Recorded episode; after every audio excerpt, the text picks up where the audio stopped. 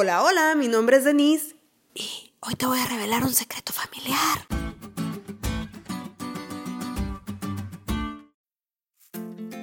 Cuando mi hermana Ilse estaba chica, mi papá le dijo a manera de broma que los ratones cuando crecían se convertían en murciélagos. El tiempo pasó y un día en la secundaria mi hermana reveló ese dato curioso frente a su clase.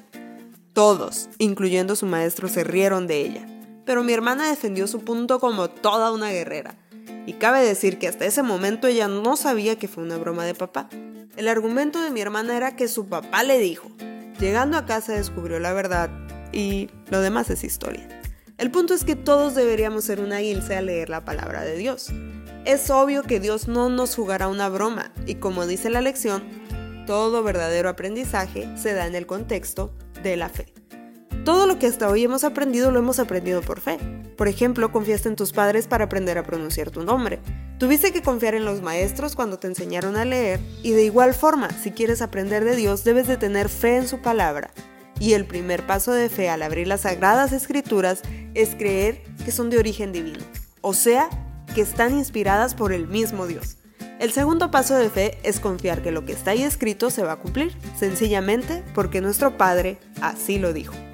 Al leer la Biblia entendiendo que no es cualquier libro, sino que Dios lo inspiró, y creer que el Señor cumple su palabra, encontraremos lo que dice la lección, el conocimiento necesario para alcanzar la salvación que la Biblia es la revelación suprema, autoritativa e infalible de la voluntad divina. Además, en ella descubriremos la norma de carácter, el criterio para evaluar la experiencia, la revelación definitiva de las doctrinas y un registro certero de los actos de Dios realizados en el curso de la historia. Sin fe es imposible agradar a Dios, así que la próxima vez que abras tu Biblia, hazlo como cuando no dudabas que los brazos de papi bastaban para estar a salvo, o como cuando la voz de mamá era suficiente para estar en calma, o cuando no tenías miedo del mañana, pues tus padres estaban junto a ti. Dios no nos juega bromas, confía tanto en su palabra que puedas obedecerla sin temor.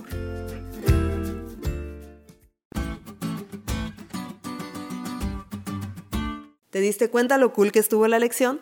No te olvides de leerla y compartir este podcast. Es todo por hoy, pero mañana tendremos otra oportunidad de estudiar juntos.